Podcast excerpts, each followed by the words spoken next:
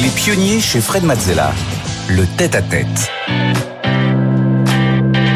Bienvenue dans le tête-à-tête. Aujourd'hui, je reçois Catherine Monoury. Bonjour Catherine. Bonjour Fred. Alors, tu es une grande championne de la voltige aérienne. Tu es dix fois championne de France et deux fois championne du monde, rien que ça, de voltige aérienne. Tu voles depuis le plus jeune âge. Euh, tu euh, dis que la voltige t'apporte le plaisir de la vie. Euh, que parfois tu te surprends à confondre les ailes de ton avion avec ton propre corps. et euh, tu es la femme qui a la plus longue carrière dans le sport de voltige. Euh, et tu es l'actuelle présidente de l'Aéroclub de France. Alors tu connais le principe de l'émission. On va reprendre ton parcours, les étapes, mais on va surtout s'intéresser à tes ressentis, tes émotions, tes apprentissages euh, tout au long de, de ce parcours-là. Euh, on aura quelques interventions et illustrations de Stéphanie qui viendra nous présenter eh bien des, des étapes de ton parcours. Et euh, on va aller euh, essayer de comprendre comment tu fonctionnes, comment tu prends tes décisions et, comment euh, eh bien, tes émotions te, te, guident dans ta vie. Alors c'est parti. la première fois que tu as volé en avion, tu n'avais que 8 ans. Oui. Raconte-nous ton baptême de l'air, parce que quand même. Oui, j'ai eu beaucoup de choses parce que c'était avec mon papa. Alors donc le, le, plaisir peut se mêler d'être avec, avec mon père, mais ça a vraiment été un très grand moment pour moi. J'ai été très très surprise de, de découvrir qu'en fait la vie avait pouvait avoir une autre dimension, de voir une troisième dimension. Oui, une voilà. troisième dimension qu'on pouvait voir les gens de loin, que mon école, ce, ce, cet endroit euh, dont j'étais prisonnière était finalement une toute petite chose au sol, la maîtresse terrorisante. Euh, finalement, ça me ça m'a ouvert l'horizon. C'était vraiment du, du domaine d'une vocation immédiate. J'ai adoré immédiate. ça. J'ai adoré ça. Et euh, c'était une passion de famille? Alors c'est une passion de famille. Mon père aimait ça, c'est lui qui m'emmène voler. Et il avait voulu être pilote et il n'avait pas eu le droit parce que mon grand-père a été observateur aérien, tout jeune officier de la Grande Guerre, donc il a vu ce qui était très difficile pendant la Première Guerre mondiale, il y avait énormément de morts. Il avait peur que son fils soit pilote. Et donc papa n'a pas eu le droit, il m'a donc lui beaucoup aidé. Au contraire, toujours.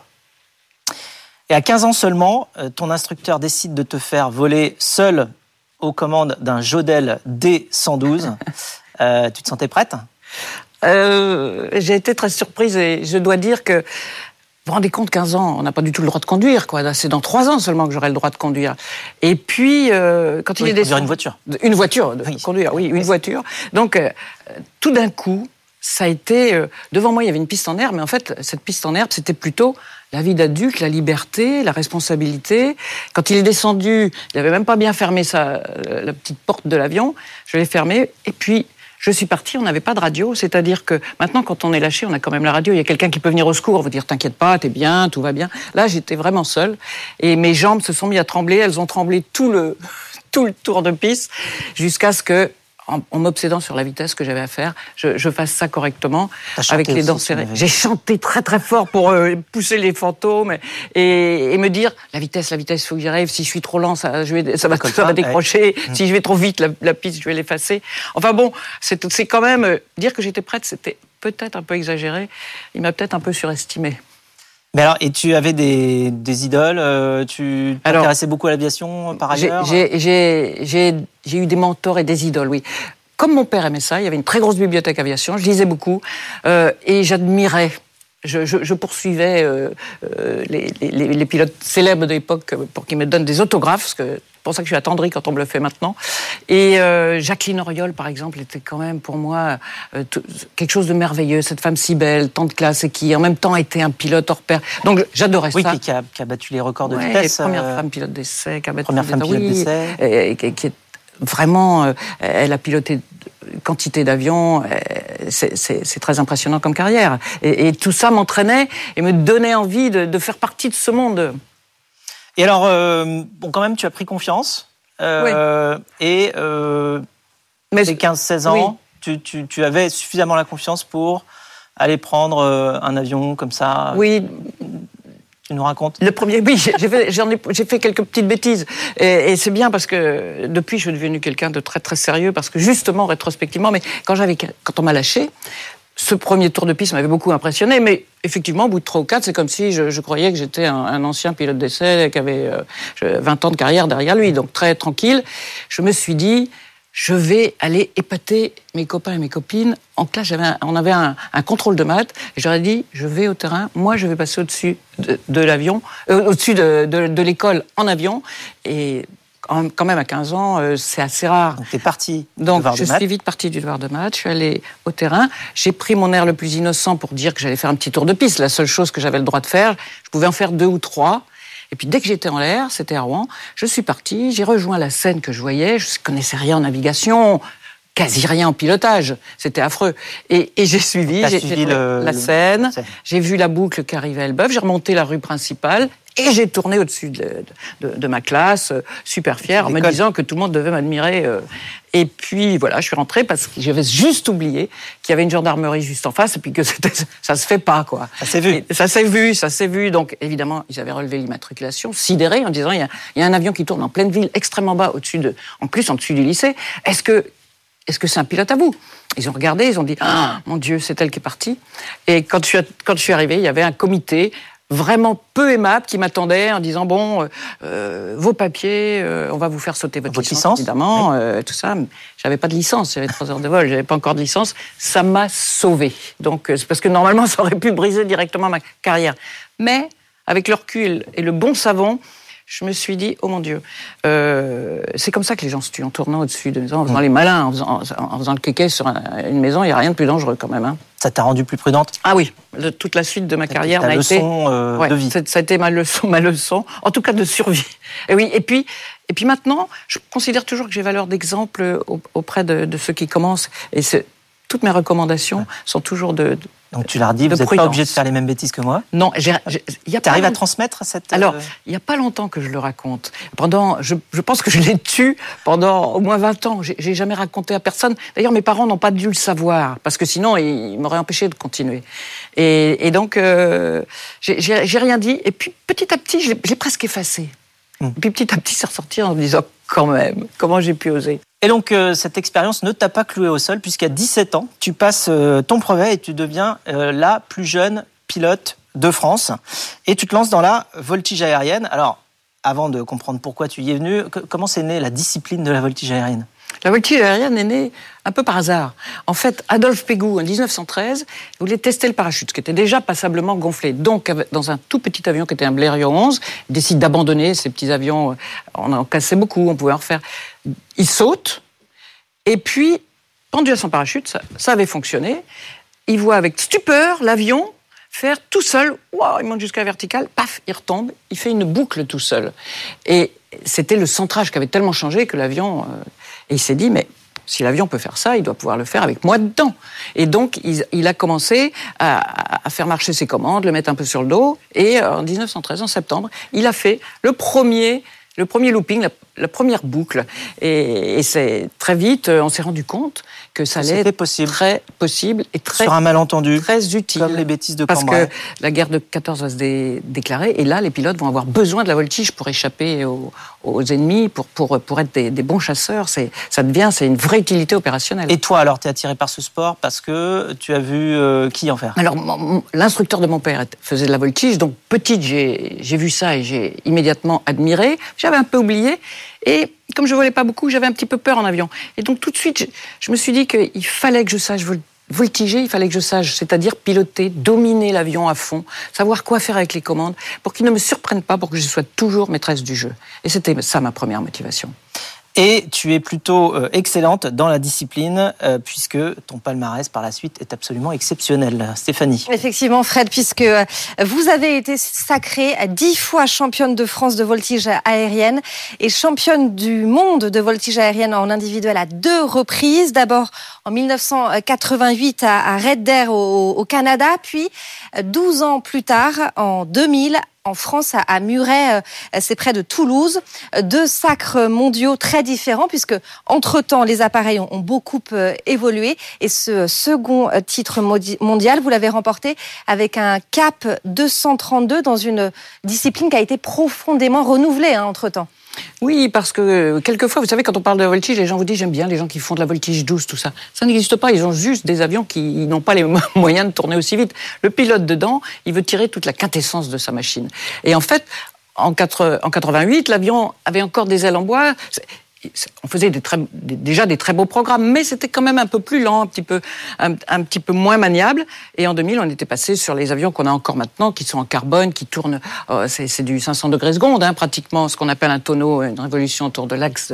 Eh bien, euh, c'est sûr que c'était pas le même chemin euh, et qu'il a fallu que je me remette au boulot et que c'était pas juste euh, allez on fait ça tout de suite derrière. comment on progresse justement dans ce sport? Comment on gagne?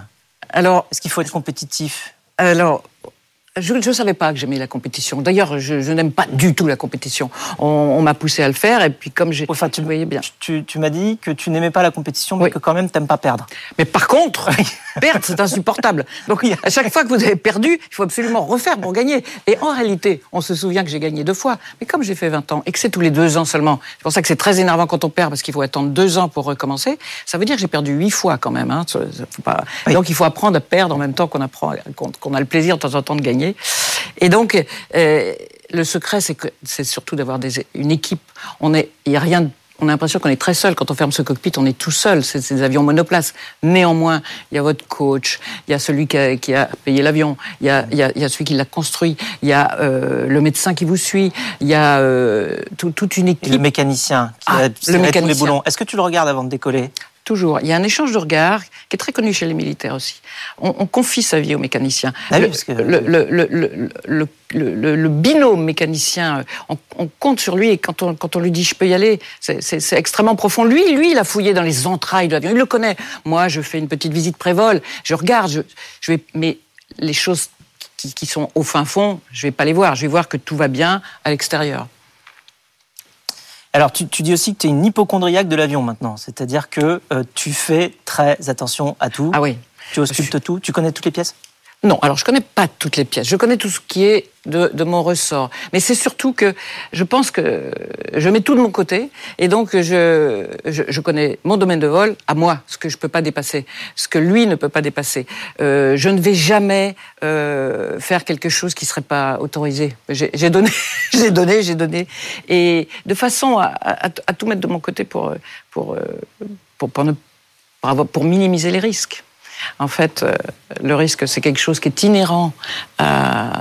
Tu vois, si j'ai pas préparé le vol, euh, c'est quelque chose qui est vraiment inhérent à ce qu'on fait, mais on peut le minimiser. Et, j'avais euh, l'habitude de, vraiment tout, tout regarder, et j'avais une petite checklist spéciale au bout duquel il y avait mes deux enfants, où je disais, et eux, je peux pas les abandonner sur une bêtise.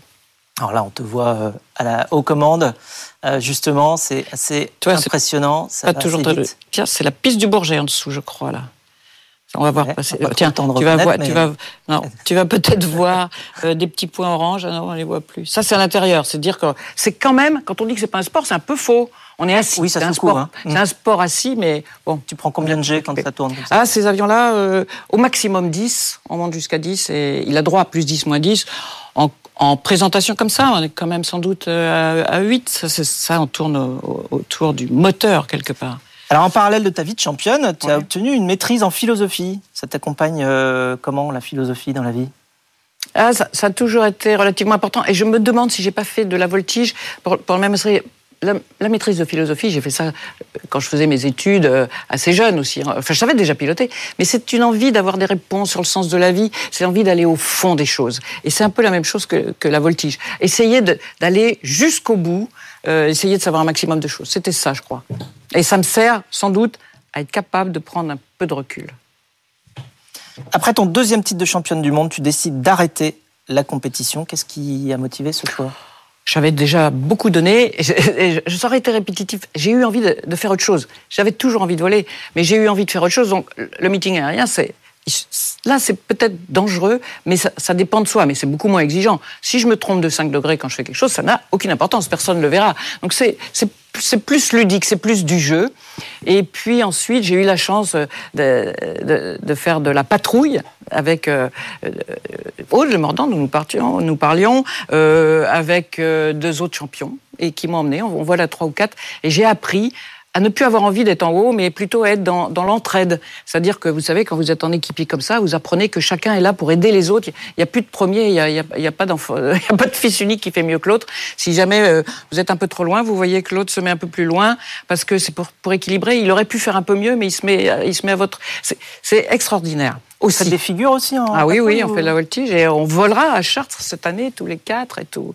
Et, et à, à Rouen sans doute. Enfin, on vole en meeting tous ensemble. Donc ça veut dire de l'entraînement, ce qui me garde ce plaisir de, de, bosser, parce que au fond, quand on est voltigeur, on est un bosseur pour, pour, pour sans arrêt aller chercher le détail qui va vous mettre, vous faire gagner.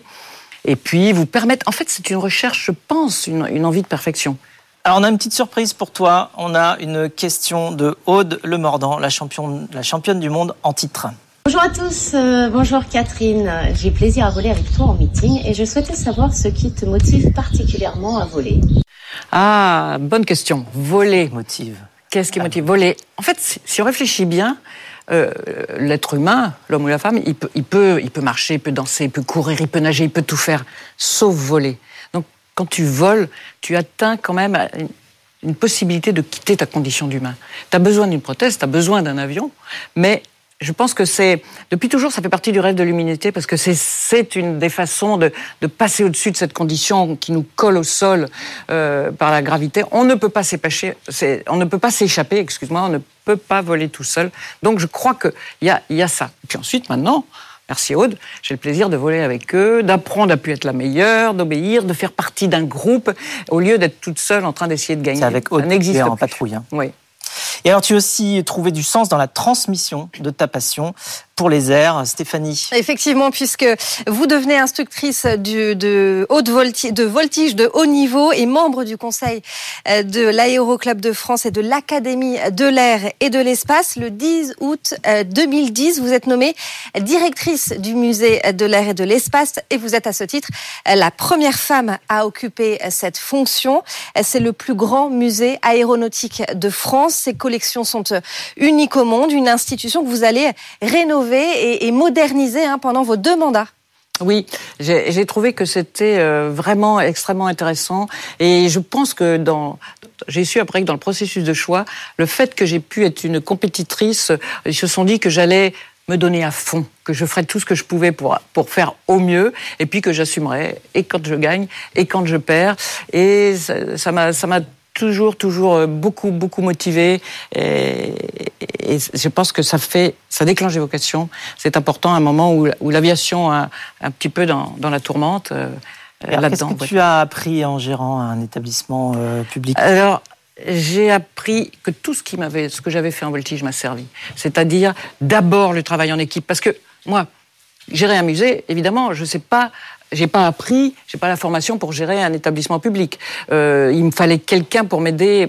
Je ne suis pas, j'avais besoin de conservateurs, j'avais besoin de, de, conseils. Donc on faisait une super équipe. Moi j'étais là pour l'enthousiasme, pour entraîner tout, le monde aéronautique, comme figure du monde aéronautique. Et j'aime bien ce, on pouvait pour passer aux équipes cet enthousiasme. J'aime bien ce mot-là parce que c'est entheos, les dieux intérieurs, ceux qui sont intérieurs, qui t'ont donné l'énergie l'énergie pour voler que tu as envie de donner aux autres. Et ça, bah, ça m'a permis, je pense, de, de, me passionner pour ce temps au musée. Alors une question plus large sur euh, l'aviation aujourd'hui et le rôle que euh, l'aéronautique peut avoir, notamment en prenant en compte les enjeux climatiques et les ressources. Euh, alors, euh, limitée de notre planète Alors, j'en parlais à midi, et c'est vraiment quelque chose de d'assez extraordinaire qui est en train de se passer.